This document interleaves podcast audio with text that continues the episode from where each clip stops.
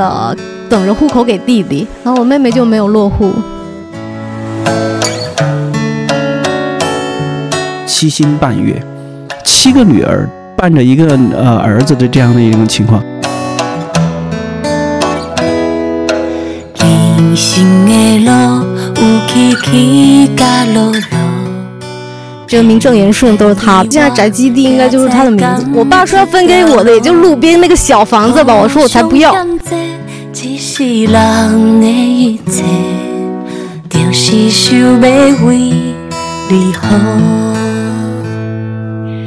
生了三个女儿就是为了你。呃，我有那个男丁了以后，我才能够举举那个灯。但是如果我不需要举灯呢？这里面所有的人都是受害者。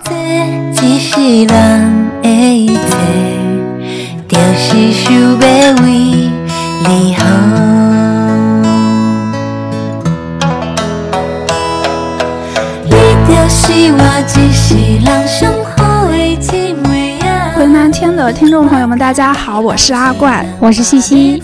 今天我们想聊一个比较特别的话题，叫做潮汕长姐。最近几年呢，“姐姐”这个词因为一些综艺节目和社会运动，它在传播层面上其实是被赋予了更多的含义。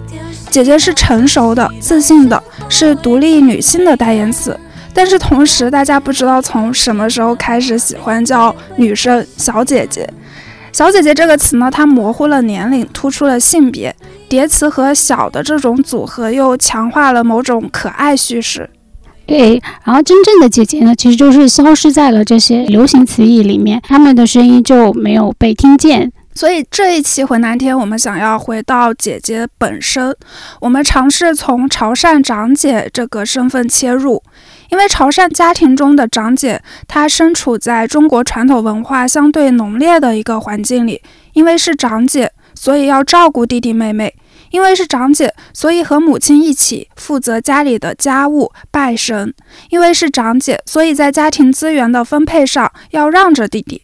在这种传统的期待中长大的姐姐会是什么样的处境呢？然后她啊，家里如果有呃弟弟，然后父母又重男轻女的话，会。姐给姐姐带来什么样的呃影响呢？我们今天就请到了两位嘉宾，一位是毕业于中国美术学院的自由艺术家，同时也是一位来自传统潮汕家庭的长姐梦梦。大家好，我是梦梦。然后梦梦的作品里面呢，她也有性别对性别议题的表达。另一位呢是经济学博士，广州大学公共管理学院副教授李强。大家好，我是李强。啊，李老师做的系列的关于姐姐的研究，比如呃，男孩偏好会如何影响姐姐的身体健康，会如何影响姐姐的收入等。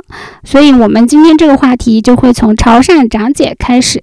不过，要先明确一下，我们今天讨论的长姐其实是家里父母第一胎生育的女儿啊，不包含那种呃姐姐上面还有哥哥的情况。先。介绍一下我和阿怪的情况吧。我是有一个姐姐，一个弟弟，然后家乡是在四川。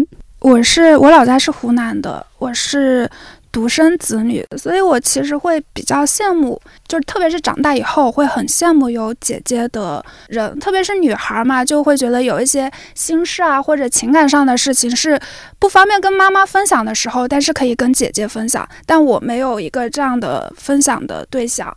所以我会特别的羡慕有姐姐的女生。嗯，李老师，李老师有姐姐吗？我没有姐姐，我也是一个独生子女。但是我对于家庭内部的这个结构啊，就是子女的同胞性别结构以及他的这种年龄结构啊，特别感兴趣。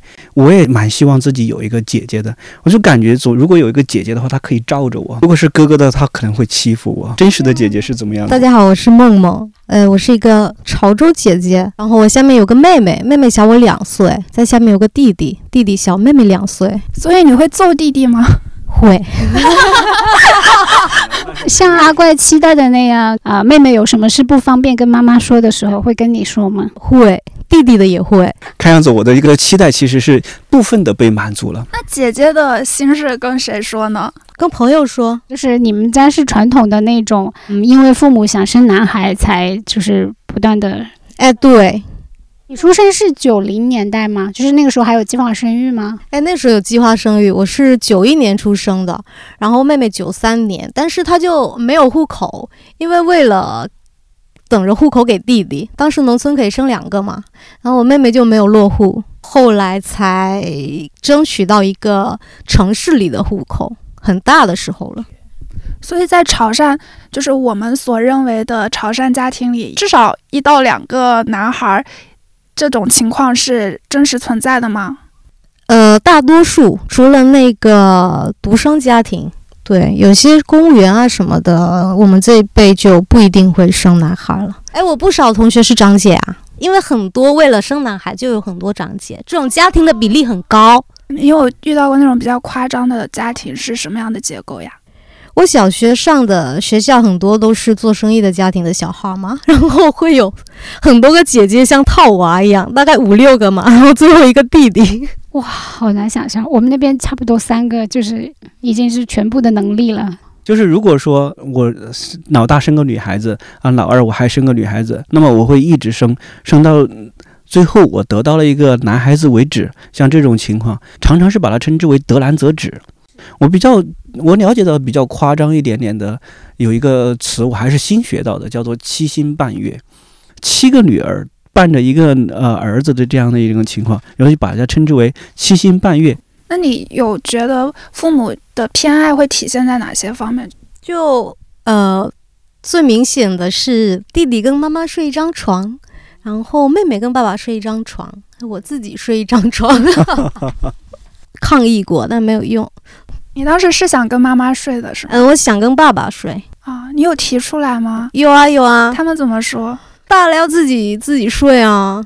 你害怕吗？一个人睡？害怕，怕的要死，就会自己躺在那块小床垫上，想啊，人死了是什么感觉？虽然虽然你现在笑着这么说，但你小时候肯定……对对对。后来我就自己找出了一条路，我去找我的姐姐，我就自己去。我大伯有个。有个女儿是堂姐嘛，然后我就去找她玩，我就去她那里睡了。所以从此之后，我就有各种姐姐。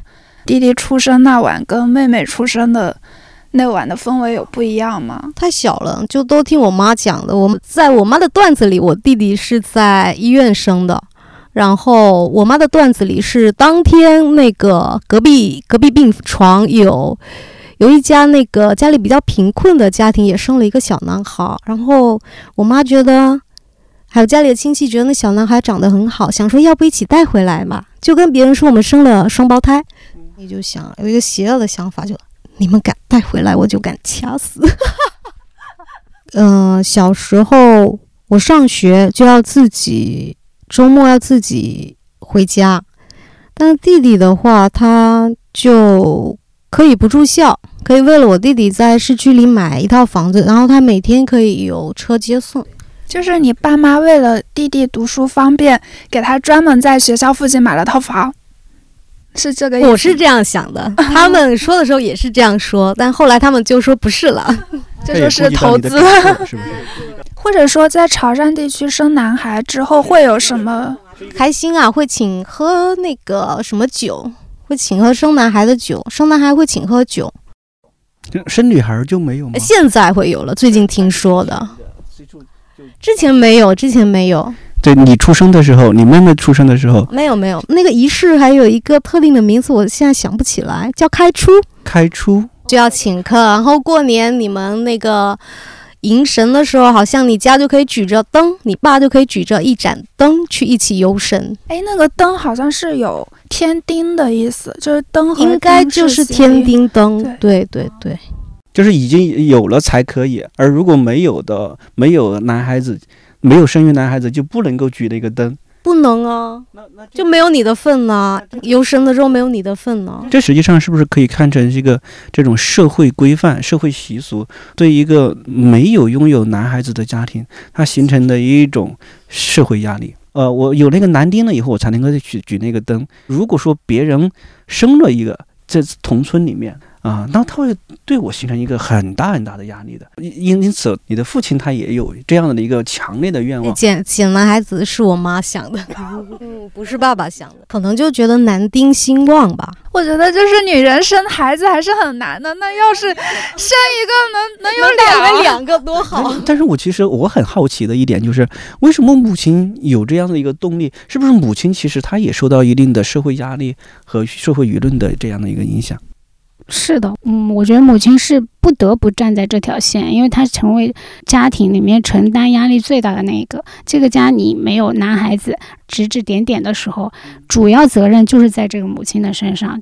她有这个动力，是因为她承受着最大的压力吧？我觉得我是这样理解我妈妈的。我出生以后，我妈妈就不想生了，然后呢，她给我取名叫圣男，她希望我可以胜过所有这些这个家族里面生出来的男孩子。但是后面她还是生了个。儿子他就改掉了我这个名字，是因为他不希望我胜过我弟弟。就是如果你没有弟弟，他是希望你能够胜过男孩，就好比家里有个男孩一样。但是既然弟弟出生了，你不能压着弟弟，就没你的事儿了。对对，是这样的。这里面有有他受到的压力和可以理解的部分，但是后来为什么他又呃把我这个名字改掉？就是这同当中可以体现说。呃，他和爸爸还以及家族的人还是就是存在男女有别的这种歧视吧？是不是？如果一个母亲她有了一个儿子，她其实能够在这件事上收益很多。其实这可以增加增加了女性在家庭当中的话语权。这或许也是她的一个动力，非常大的动力，就是她在家里面的话语权，就是我们把它称之为 bargaining power。讨价还价的能力，或者叫做议价能力，就是如果说他生育了男孩子了以后，他在家里面的决策权，就是我对这个家庭资源的分配权利会有所增加。有的研究还表明呢，就是如果生育了男孩子，那那么这个妈妈她会把，就是他这个家庭里的资源更多的由妈妈来决定，而妈妈不是把这些资源放在哪里去了呢？把它放在了孩子们的这个教育和这个医疗上面去的，还有以及他的一个食物消费。会增加许多，而如果说爸爸在家里面的话语权如果更大的话，那么爸爸的会把它用来吸烟和喝酒这上面会相对来说比较多一点点。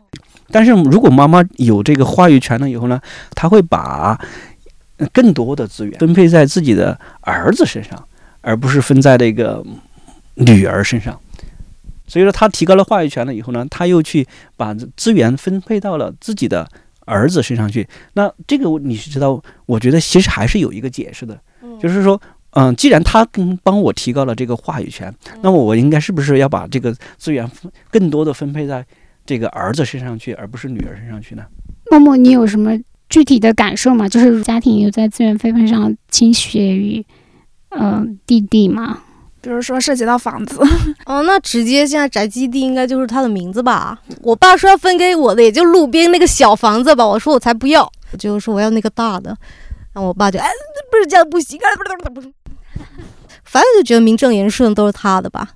对，然后名正言顺他也得待在父母身边，不会放他去很远的地方之类的，也不会放他自己在外面上学。所以你相当于因为没有要那些东西，你获得了一些自由。可以这么说吗？我要啦，我要了外面的东西啊。外面的东西指的是有让他们在杭州帮我买住宅啊，就是家里面也有支持你在外面买。对，那得假装你要那块大宅基地，他才会退一步跟你说，那要不在外面给你买。哦，这是一些长姐的策略吗？哎，对。那你怎么去谈判的？一开始是吵吧，然后后面就是举例说，啊，我那江浙沪的同学啊，他爸妈都给他留了什么？哎呀，我那个长女同学啊，爸妈都给他留了什么？后面就讨价还价吧。我小时候就争取了，反正村里没有我什么事情，应试教育是我的一条出路。你应试教育上取得了什么功名，反过来可以跟你的家里要一点钱。那如果是一个传统的潮汕长姐的话，她是不是压根不会有这个讨价还价的过程呢？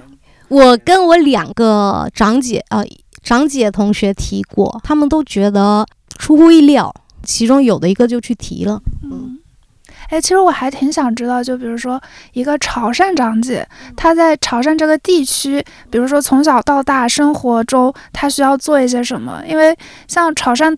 给我们外地人的印象，它就是一个非常传统，它有非常多的习俗的一个地方。嗯，在家里的话要帮忙做家务，然后要拜神，叠一下纸钱，然后烧烧香，然后准备一下水果，还有什么肉啊，各种东西，然后扛着那个笼子出去拜。然后烧纸钱，然后回来。过年的时候迎神，然后人家游神的时候，你在那边拿着香拜。因为我看了一些关于潮汕游神的图片和影视资料，其实出现在里面的画面里的都是男性，但是。在你的讲述里面，其实女性才是做这些所有习俗背后的那个人，但好像 show off 的都是男的。对，就像那个现在那个表演一样，那个舞台上的是明星，然后大家幕后工作人员都是女性。所以其实我很讨厌有一种论调，就是说在聊起潮汕的男女的时候，大家都说啊，千万不要。嫁给潮汕女男生，但是聊到潮汕女生的时候，大家就会用贤妻良母来对来形容她们。某种程度上是对潮汕女性的一种肯定，但其实她们是在那样子的一个嗯性别偏好极强的环境下给规训成这样子的。但是就是我我其实就对这个还是挺有感触的哈，因为我的太太她就是一位长姐，和她相处的过程当中，我觉得。就是相对而言，他会更加体贴人一些。有弟弟的这个姐姐啊，和有妹妹的这样的一个姐姐，两个相比，由于这种男孩偏好这种所导致的，妈妈经常在姐姐身上说：“你要帮着弟弟，你要让着弟弟。”啊，整个过程当中，其实是对姐姐而言，她慢慢就像刚才我们所说到的那样规训一样的。在这种潜移默化当中，我的性别角色会变得慢慢更加讨好别人，更加能够与别人共情。长大了以后呢，你就是像刚才那样子，变成一种对。潮汕女性的呃认可，说潮汕女性是一个贤妻良母，但是她其实背后的逻辑是，是因为她们承受了那样的一个性别偏好。我们抛弃背后是不是它是一种自愿的这种共情能力，在我们这个服务型的社会里面是更加需要的。我觉得结果上来说，可能养让他的性格更好，但是我不认为他这个是一个自愿的，或者在。未成年的时候，他就想成为的，不是说我从谁从小就想讨好别人呀？我觉得没有人会。这样子想，就是只是他可能习惯被教化成啊，要让着弟弟。就是久入芝兰之室，不闻其香的。他就在那个环境当中，潜移默化的看着妈妈这样子做，他就这样子去做去了。我有这个能力是一回事，但我并不想时时刻刻都想照顾人。对，有一天会爆雷的。来说说爆雷，是我身边的那个长姐的爆雷，我那些同学爆起雷来。家务里面，他会变成那个绝对的话语权，就老公做呃哪个东西放不好，在他家里放不好都会被骂。就有一个朋友学音乐的，星海这边，她结婚之后，她的她的老公可惨了，就连那个莲蓬头放不正 都要给他骂。就外人看起来他很会照顾，那其实那个脾气是积积压着的。对，有时候就很多小点就会爆出来，像一个淋浴头没有放好啊，什么水果没有切好啊，切的水果没有吃啊，不耐烦起来，那个脾气其实非常大的。就外人看起来他很会照顾，那像李老师您刚刚说，呃，长姐的性格的宜人性和我们现在社会的这种对于服务性高要求，好像正好契合上了。那是不是长姐在她的职业的路径上会？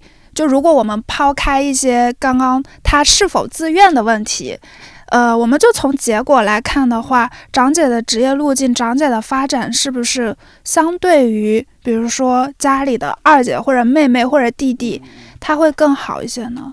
对我们，对我们确实还是有有所对这个问题有关注过。我们嗯去看了一下长姐她的收入，就是长姐呢。他在由于家庭里面的这个男孩偏好，他可能是呃把资源让给妹妹、让给弟弟的那那一位，对吧？所以呢，他的他的这个受教育程度相对来说，应该是在整个家里面，尤其是相对于弟弟而言的话，他可能是比较低的。但同时呢，我们去看长姐呢，她的那个收入情况啊，相对的而言，就是她还是比较高的那一个。这就引起了我们极大的兴趣。就解释的时候，我们就发现，就是长姐她的她的宜人性，她的跟别人共情的能力会比较会相对来说比较高一点，而且同时呢，长姐也更加努力。我们发现，就是长姐她会更多的去找第二份职业，从而使得她的那个收入呢相对来说比较高一点点。而且我们还去看了一下，就是长姐她如果说呃收入高，对吧？她是不是因为她的丈夫就更加优秀了？我们没有发现这样的一个情况哎。我们发现其实长姐找到的老公并不是非常优秀的那种那一类的老公，她的老公的受教育程度也不高。她的老公肥胖的可能性反而会高一点点。我想再问一下，就是比如说，刚刚是长姐她发展更好，是出于就研究表明是出于他自己更努力，他愿意去找第二份职业，然后让自己收入更多。但其实他的这种宜人性和努力，除了跟职场契合之外，其实某种程度上，我觉得传统的中国男性他也会更喜欢这种宜人性，就在婚恋市场上，他应该也是更受欢迎的。那为什么长姐在就是在比如说她找老公的结果上并没有说没有优势？他就他结果上是没有优势，是因为有弟弟吗？对，是因为有这有一个。啊，现在的热词叫做伏地魔嘛。一个男性在婚姻市场上要去找另外一个女性的时候，啊，他可能会去了解这位女性她是否有弟弟。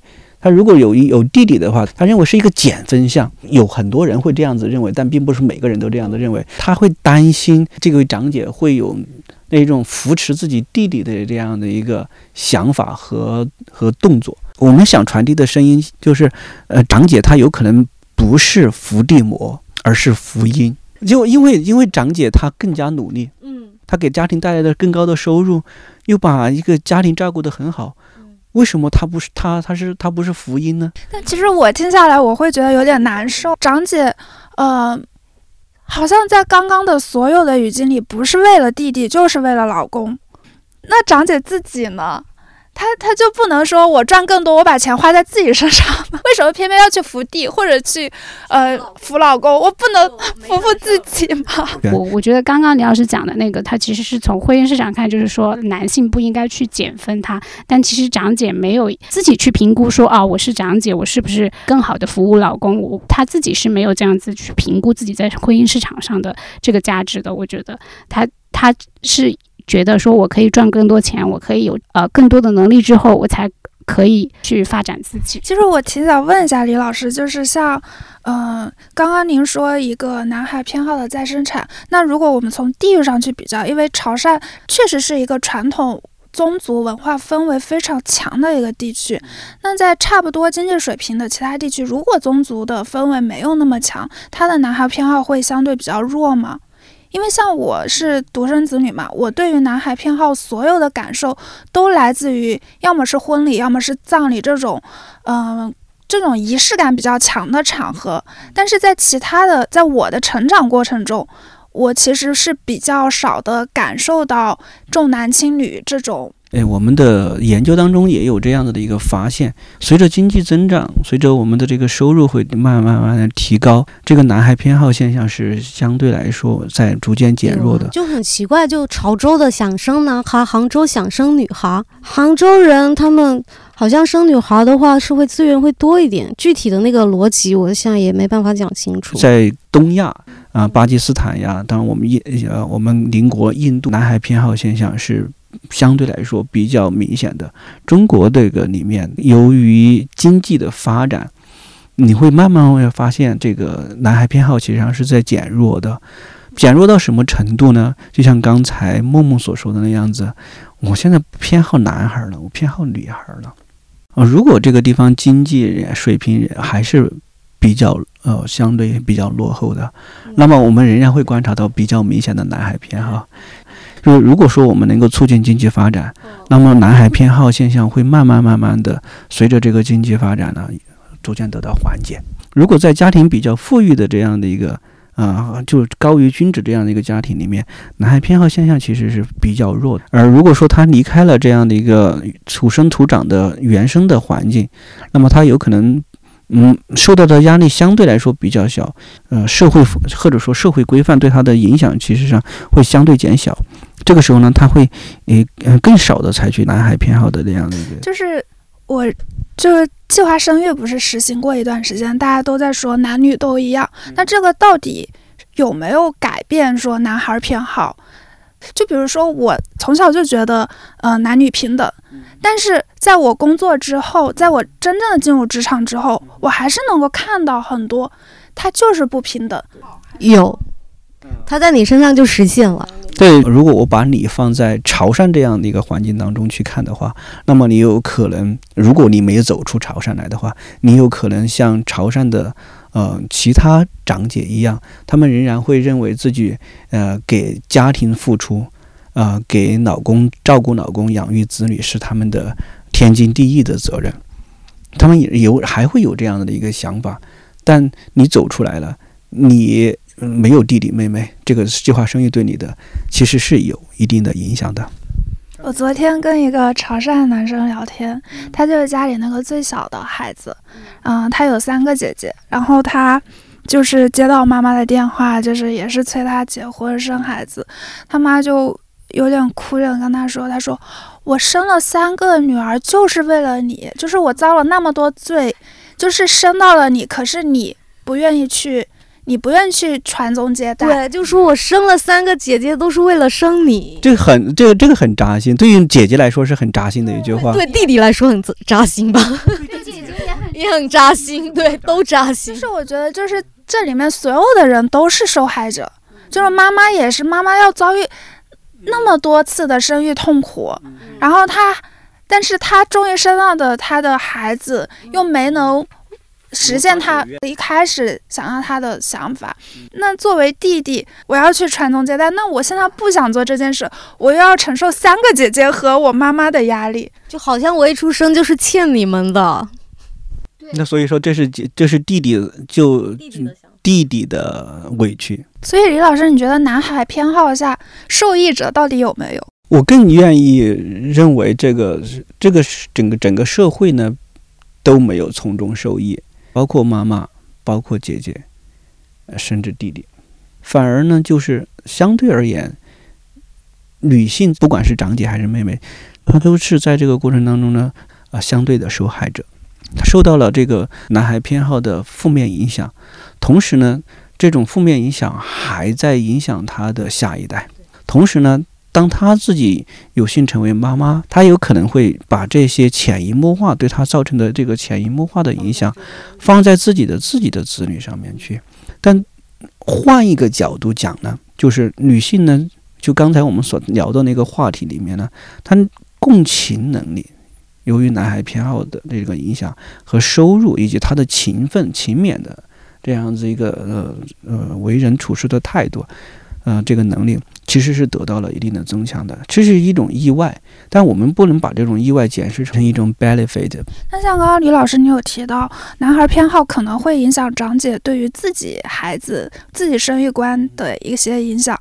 那包括我们刚刚说，可能离开原生地会受此影响更小。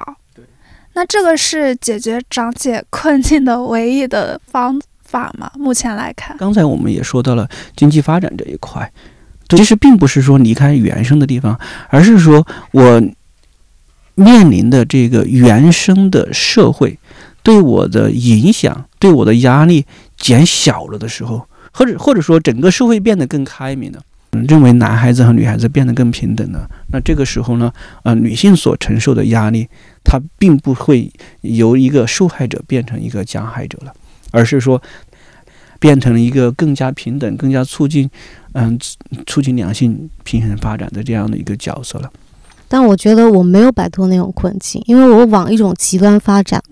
从小在里面受到了很多情感伤害啊，各种伤害之后，我有点厌男症。一方面是那种因为情感产生的那种厌男症，一方面是因为那个道德还有理智跟你说的不能这样对待男性，不然你是在往一个极端发展。还有真实的接受男性之后，呃，一些自然让人之间平等的感受，而不是观念上，然后就会在这两个感。一个理智一个感受里面撕扯。李老师狂冒汗，我是现场唯一的男性。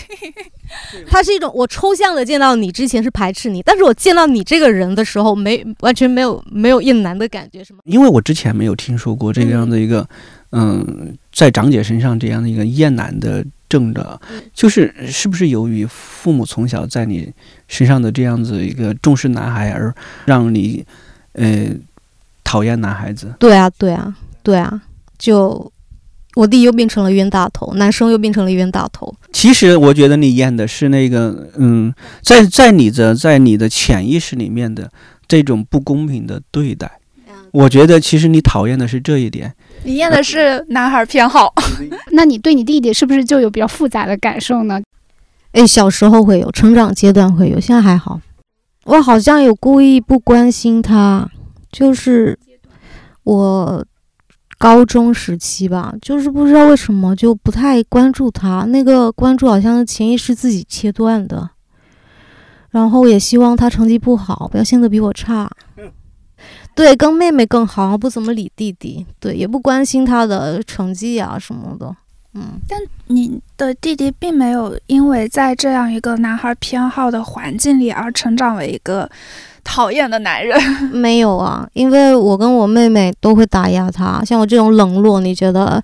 但是后来你们又，嗯，关系变好，是有什么，呃，事件或者你们交流更多，还是怎么了？是我弟主动的。我我遭受了人生非常痛苦的打击，然后他一直陪着我，然后一直陪我去看医生，然后对。呃，非常柔软，对。然后我妹也是，他们一直陪着我，在受难的时候会，那个爱就会出来。我一听说我弟在楼下被车撞了，他他其实是被自己撞了别人，然后说被车撞，然后我就差点晕过去，那种自然反应，我就晕下去了。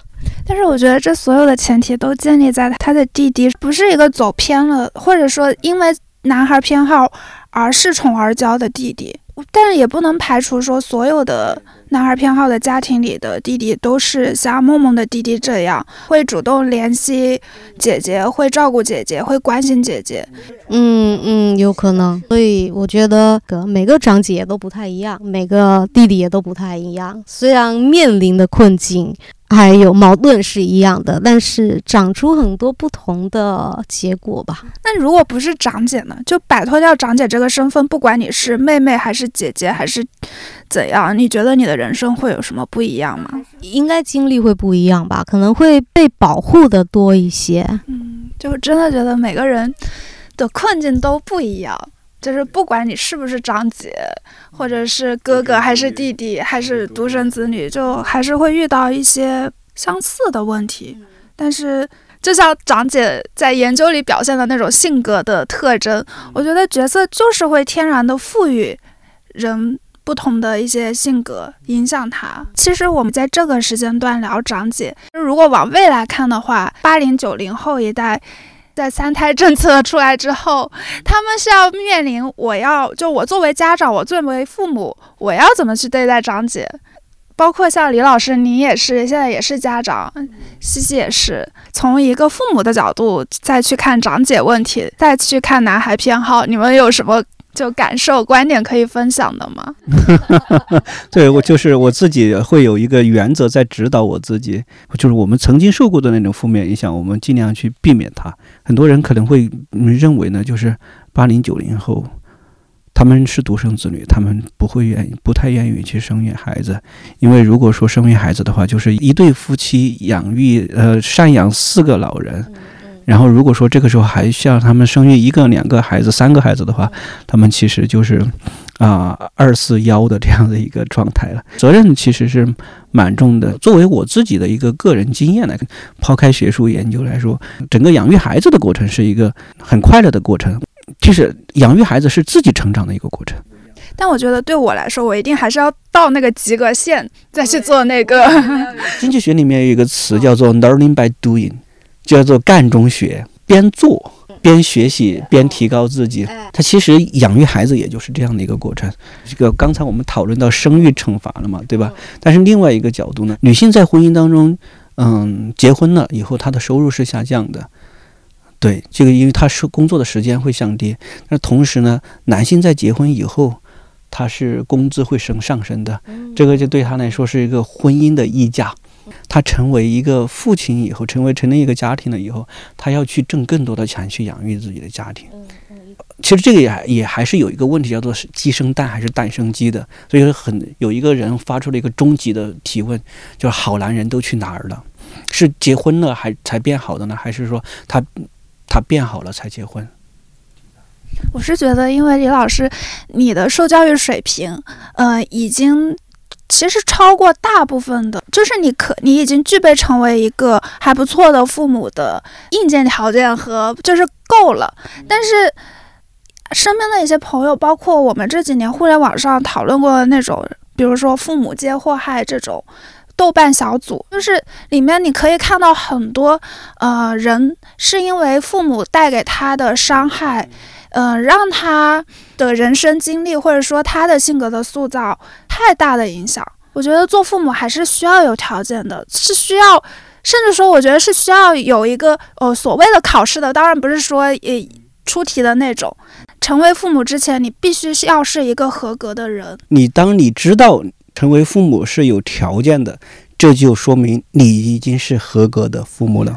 做父母，他不可能说是一个在一个完美的人的情况下去做父母的，人都是无完人。好了，明天就去生孩子。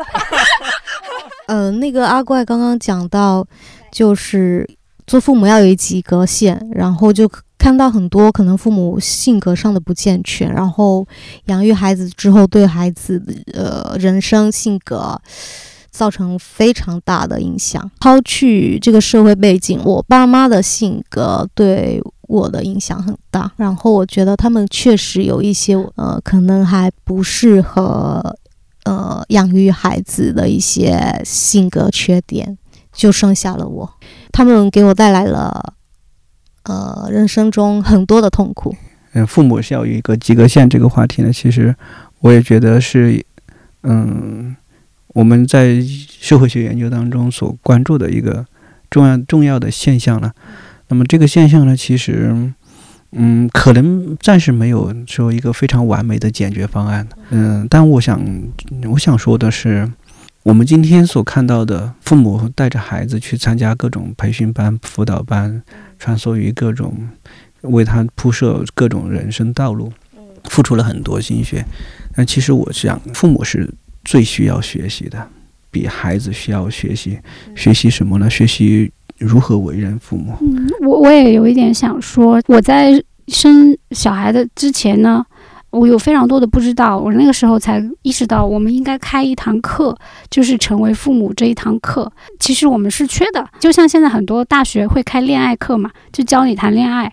像美国，他会有那种高中生上那种嗯育儿课，只是借用育儿这件事情告诉你们生孩子有多麻烦。虽然是一个性教育的课，但是我觉得它也是很好的去向这些小孩。嗯，传递了就是父母意味着什么。虽然可以没有办法去设一套考试，是有一些课程还是。就是其实国外有一个叫做 parenting style，又叫 parenting，好就是好教你如何去做父母的。嗯，这个太重要了。就是处如何处理两性。话题如何处理婚婚姻问题，如何养育子女，其实是人生当中非常重要的。但是目前来看，在正规的教育当中是缺失的这一块的。其实我是觉得，就是还没有生孩子想法的人，可能最主要的还是要先解决掉自己跟父母的矛盾或者观念上的不同。我觉得只有你跟你的父母，嗯，比较好的家庭氛围，他在这种情况下才会比较正面的去刺激你。去组建一个家庭。嗯哼，对我这我我我深刻的赞同你这样的观点，就是啊，其实有些时候我们受原生家庭的影响其实是蛮大的，而且我们对于对于婚姻、对于整个社会的看法，都可能是跟我们原生的家庭相关的。而如果我们跟自己的原生家庭和解了，那么其实是跟整个社会的一种和解。但是我觉得长姐的这个话题给到我一个启发，就是。他提醒到我，我确实拿了很多资源。你是姐姐，也是弟弟。对，我确实拿到了一些资源。那么，如果我尝试着用长姐的心态去思考我现在的问题会不会有一些不一样？所以，所以我其实我我很难从长女的这个话题里去获得一些解法，因为确实处境还是不太一样。但是，它也确实让我看到了在中国传统社会中的女性她遇到的一些问题。我很幸运，我没有遇到过这些，但是我也有我自己的功课要做。一方面，其实说白了，我要承担跟长姐一样的责任，对吧？对父母的责任，某种程度上，我又占尽了家里所有的资源。对。然后我就，就像我刚刚说，我从小被那样子男女平等的思想教育大，但是我又遇到了，呃。男女其实，在现实生活中不平等的困境，我就尴尬的卡在中间。我我倒是觉得，感觉你你比较难。我觉得你小时候就待在应试教育，加上独生子女，那你的世界观是那样子，是男女很平等。但是你成长之后，你要面临的是世世代代遗留下来的一些社会结构和话语。我觉得真正难的人是你，你你就成长的二十多年来，好像住在一个楚门的世界，然后你要。出来发现啊，历史这么长，世界这么大，所以我觉得你更难。这也是一次打开楚门的世界 的一个渠道吧。嗯，对，所以从你身上看到了长女是一个序言，真的是个序言，讲不完了。好，那我们今天就到这里，也欢迎各位长姐在评论区分享你的故事。好了，拜拜，拜拜。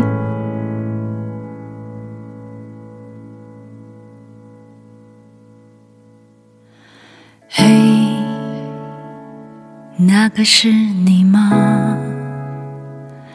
武装过的自己，坐在对面的灯下。嘿，我离开哪里呀？尝过的一些苦，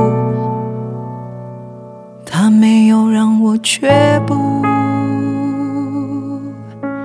嘿，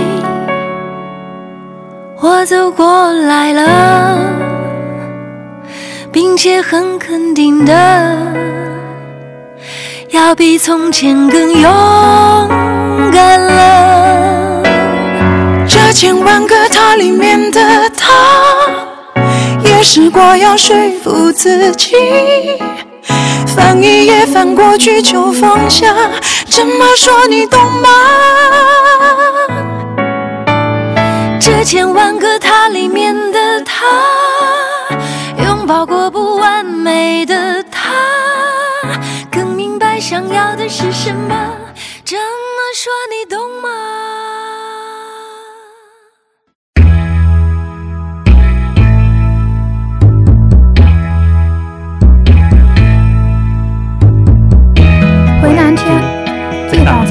方精神漫游的播客节目。有两个常驻广州的前媒体人制作，我们试图保持某种闯入者的身份，深入南方的基地，通过对话的形式呈现这里的故事。我们希望每一期节目都能带你回到南方，而我们相遇的这天，就是回蓝天，就是回。